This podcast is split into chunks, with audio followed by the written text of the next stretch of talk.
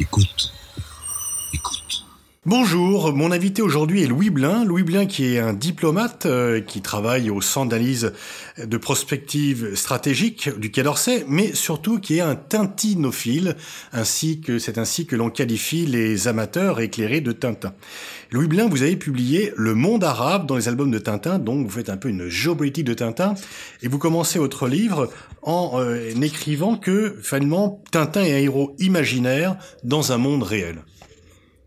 Oui, tout à fait. On a évidemment des grands hommes tous en tête, mais il y a des personnages illustres euh, qui sont imaginaires, comme Tintin, et qui ont eu autant d'importance ou bien d'impact sur leur époque, et même après leur époque, euh, que des euh, personnages aussi connus que De Gaulle, puisque De Gaulle le premier lui disait que mon seul rival international, c'est Tintin. Alors, on, on, avait dit surtout au moment de quand De Gaulle était au pouvoir, avec le départ d'Astérix, qu'Astérix incarnait la résistance euh, gaulienne, non pas aux Romains mais aux Américains, et qu'il y avait une conjonction entre l'arrivée de De Gaulle au pouvoir et la publication d'Astérix, l'arme atomique étant peut-être la potion magique de De Gaulle.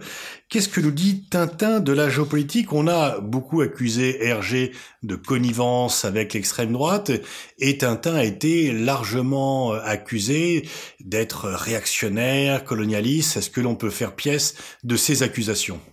Alors Tintin est l'image de son époque, sans aucun doute. Hergé est un enfant donc euh, de la Première Guerre mondiale et du scoutisme, donc euh, à la fois un rejet euh, viscéral de la violence euh, de la Première Guerre mondiale et un espoir de euh, bâtir un monde meilleur, mais pas par la politique, puisque évidemment la politique venait d'échouer lamentablement, mais par d'autres voies. on peut le qualifier d'anarchiste de droite.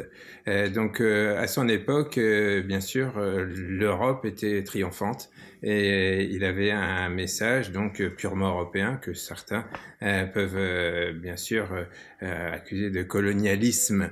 Mais je crois que c'était un message colonial, donc de l'époque coloniale, mais pas colonialiste, parce qu'il n'était pas là pour essayer de délivrer la bonne parole, ou bien euh, pour euh, même essayer d'imposer quoi que ce soit au pays où Tintin se rendait. C'est plutôt un message de solidarité, non pas de solidarité politique à l'égard des, des peuple opprimé, mais de solidarité entre les hommes. C'était un, un, un, homme qui était plus intéressé par euh, l'humain que par les idées. Donc en ce sens-là, il était euh, très actuel, euh, mais il l'est toujours, puisque justement, actuellement, jusqu'à présent, donc il y a cette lutte entre les idées et l'humanisme.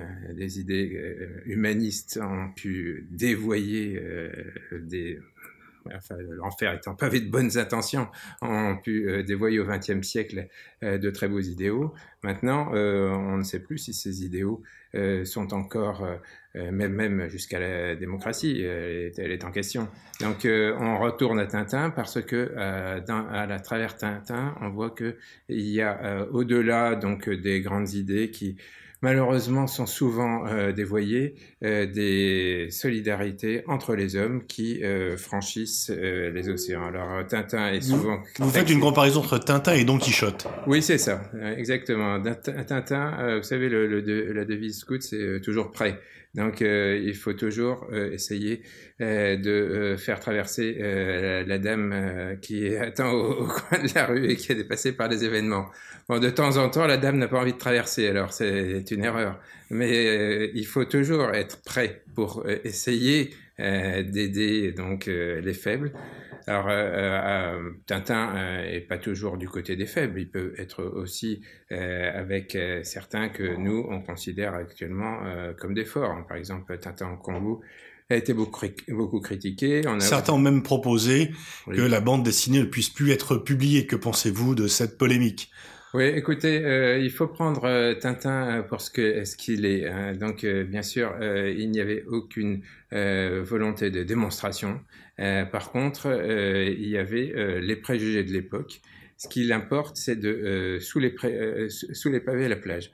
Sous les préjugés, il y avait des tas de choses. Ce qui est extraordinaire lorsqu'on creuse, parce que la L'aventure de Tintin, en fait, c'est une, c'est un signe de piste.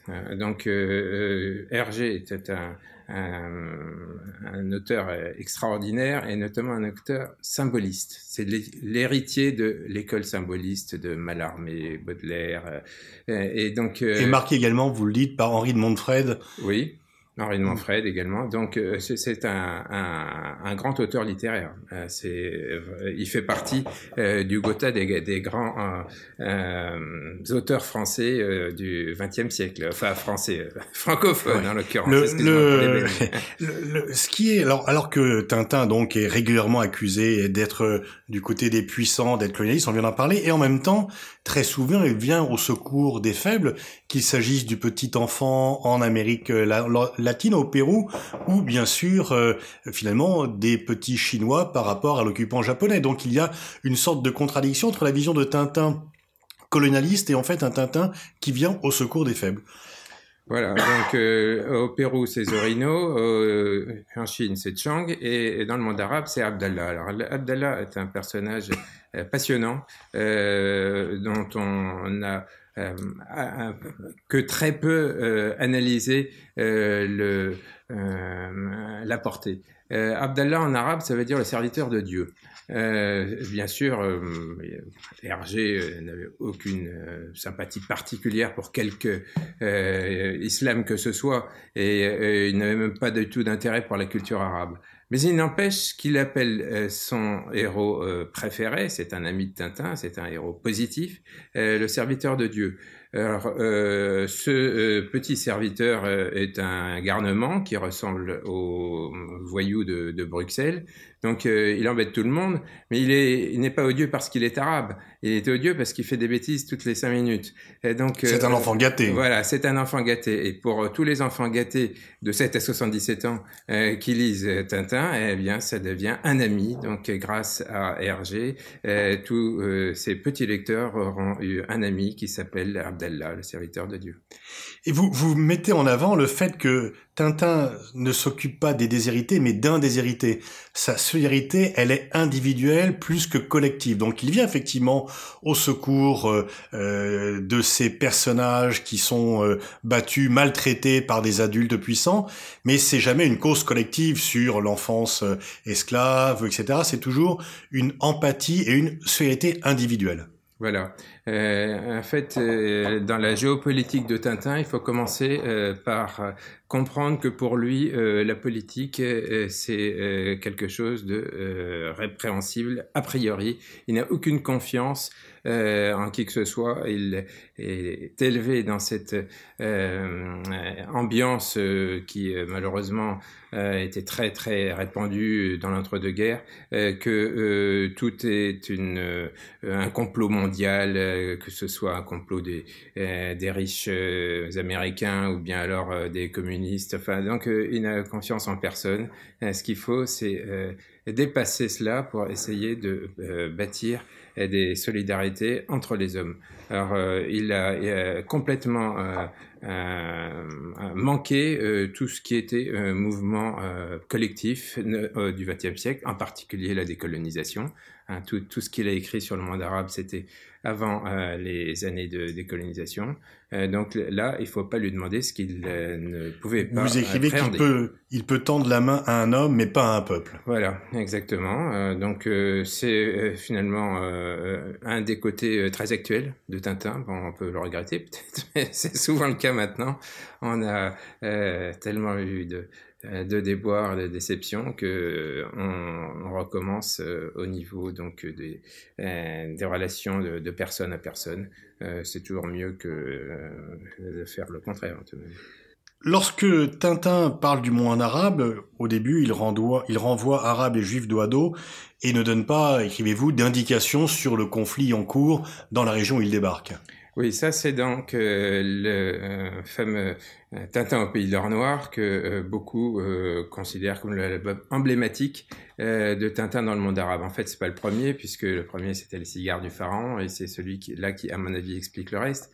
Dans Tintin au pays de l'or noir, là, il colle à l'actualité puisqu'il va là-bas en plein conflit judéo-arabe, donc c'était avant la Première Guerre mondiale mais euh, il est, pour des raisons que j'explique dans le livre, obligé euh, d'interrompre son aventure pendant dix ans, et donc il la euh, reprend après l'indépendance d'Israël. Et là, euh, donc évidemment, tout le cadre de l'histoire a changé. Euh, mais il n'empêche que euh, à ce moment-là, il euh, conserve donc ce conflit pour la terre, puisque Tintin débarque à Haïfa en plein en plein conflit donc arabo-sioniste. Alors ça, c'est quelque chose qui n'a pas du tout plu au traducteur anglais qui en 1971, lorsque Hergé a accepté la traduction anglaise, et c'est à partir de la traduction anglaise que beaucoup d'autres euh, version euh, de Tintin euh, ensuite a été traduite dans d'autres langues, eh bien, on était en 71, c'est-à-dire juste après la guerre des six jours, et l'éditeur anglais a exigé que tout conflit israélo-arabe soit évacué de cet album alors qu'il en constituait la base.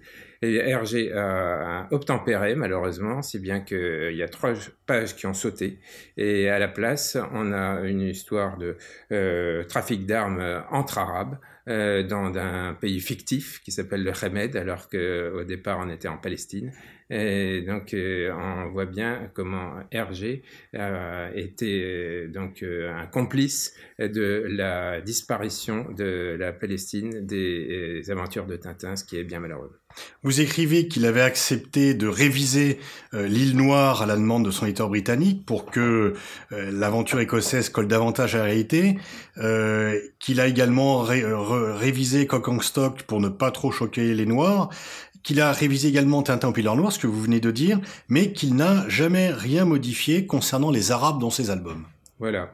donc sur la plupart des euh, il y, a, quatre albums qui s'occupent du monde arabe. Euh, sur la plupart de ces albums, euh, l'image de l'arabe est tout à fait dévalorisée. Hein, il y a certains arabes héropositifs, mais en général, même s'ils sont positifs, ce ne sont pas des modèles, c'est plutôt des, arabes inoffensifs, certes, mais pas très malins. Donc, lui, il a considéré qu'il n'y avait aucun problème à montrer les arabes tels quels. Alors, ce qui est intéressant, c'est que les Arabes aiment Tintin autant que nous. Euh, donc, ils sont peut-être euh, assez intelligents pour prendre le recul nécessaire et pour, euh, malgré donc cette image dévalorisante que, euh, bien sûr, Hergé donnait à l'image tout simplement de son temps, eh bien, euh, l'aventure euh, de Tintin était tout de même quelque chose euh, d'intéressant et qui ne les éloignait pas du, de ce texte. Mais évidemment, les, les, partisans, enfin de en général, tous ceux qui n'aimaient pas les Arabes trouvent beaucoup de choses qui euh, renforcent euh, leurs convictions euh, dans RG. Donc on ne peut pas dire que RG avait une ambition donc de dévaloriser les Arabes, mais par contre, ce qu'il a mis dans ses albums sans le savoir sans doute a été utilisé et on, peut donc en résumé conclure qu'il n'était pas raciste, en l'occurrence contre les Arabes, mais qu'il a nourri le racisme anti-arabe. Alors comment se documentait-il sur le monde arabe? Parce qu'il y a des, à la fois son dessin est très précis, mais il y a en même temps donc des pays fictifs, euh, des personnages fictifs. Comment se documentait-il? Bon, euh, c'est un grand lecteur. Il n'a jamais mis les pieds dans le monde arabe euh, avant la fin de son dernier album consacré au monde arabe. En fait, il n'était pas du tout attiré par ce, cette culture ni cette partie du monde. Et donc, euh, il avait euh, des euh, amis, notamment donc des Marocains en Belgique, qui l'ont aidé à traduire certains, certains albums, enfin, de manière tardive. Et il lisait beaucoup, donc, bien sûr, l'actualité arabe était à son époque aux premières pages des journaux. Mais ce qui importe, et c'est ça qui est tout à fait saisissant dans cette affaire, c'est que euh, quelqu'un qui euh, donc n'a aucune inclination particulière vis-à-vis de cette partie du monde envoie son héros, qui est son fils euh, rêvé, euh, dans le monde arabe plus que partout ailleurs. Euh, et donc, euh, ça prouve que... Euh, Comment l'expliquer? Le monde arabe est à la base de notre culture, même quand on ne le souhaite pas ou bien qu'on ne s'en aperçoit pas, parce que c'est là que tout commence. En fait, toute la quête de la vérité de Tintin dans tous ses albums, puisqu'il il va euh, enfin, les albums de Tintin, c'est toujours euh, euh, je vais voir là-bas si j'y suis. Hein, en gros, donc où, où qu'il aille, c'est pas le pays ou bien ses habitants qu'il recherche, c'est lui-même. Et à la fin, bien sûr, il s'aperçoit que c'est en Belgique qu'il peut se retrouver euh, vraiment lui-même. Donc, euh, un, occidental avec toute la culture, le bagage culturel énorme qu'avait Hergé à l'époque, eh bien, lorsqu'il euh, se recherche lui-même, qu'il recherche ses racines, où va-t-il? Eh bien, il va dans l'Orient arabe. Hein, tout d'abord en Égypte, ensuite en Arabie, et c'est euh, là euh, la destinée de l'homme occidental qui est vraiment personnifiée euh, en l'occurrence par Tintin dans ses albums. Parce qu'en fait, Hergé se projette dans Tintin, comme on l'aura compris rapidement. Hergé se réveille en grand reporter ou aventurier, un peu comme Arthur Londres ou Henri de Montfred. Voilà, euh, Hergé euh, disait Tintin c'est moi. En fait, euh, toute sa vie prouve le contraire, puisqu'il lui il n'a pratiquement pas bougé de Belgique. Mais enfin, Donc il a voyagé par procuration. Voilà, c'est ça. Tintin est le fils qu'il aurait toujours voulu avoir, mais il n'a pas eu d'enfant. Et il est le reporter sans peur et sans reproche qu'il aurait voulu devenir, mais qui n'a jamais été et il est euh, le complément des héros de Hergé. Alors les héros, c'est euh, les deux que vous avez cités, ainsi que les deux grands reporters qui ont euh, servi tour à tour de modèle à Tintin, puisqu'il était reporter lui-même, à savoir Albert Londres et Joseph Kessel.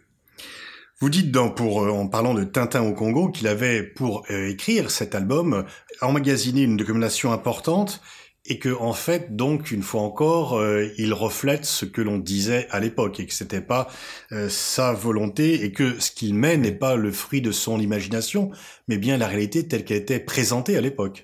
Voilà, alors donc euh, Tintin en Congo et Tintin en Amérique répondaient à des commandes. donc il fallait qu'il mette ce, en gros à quoi s'attendaient les lecteurs puisque c'était une commande de l'éditeur. Par contre, à partir des Cigares du Pharaon, un premier album euh, qui, euh, cette fois-ci, est une initiative personnelle euh, d'Hergé, eh bien là, on a, on a son, son fort intérieur qui ressort. Et c'est ce qui est spectaculaire, c'est justement donc euh, que la première chose que Hergé euh, fait donc dans le premier album qui correspond vraiment à son souhait, c'est euh, d'aller en Orient, donc premier pays l'Égypte et ensuite l'Arabie, puis l'Inde et la Chine. Si on s'éloigne un peu du, du, monde arabe qui vous est cher, Tintin et les Picaros, c'est aussi quand même une critique assez nette des régimes militaires sud-américains. Oui, c'est une critique de tous les régimes même. C'est-à-dire, il y a bien sûr, avant tout, cette critique que vous venez d'évoquer, mais aussi euh, il y a euh, la critique des euh, révolutionnaires qui sont pas forcément meilleurs que les régimes en question.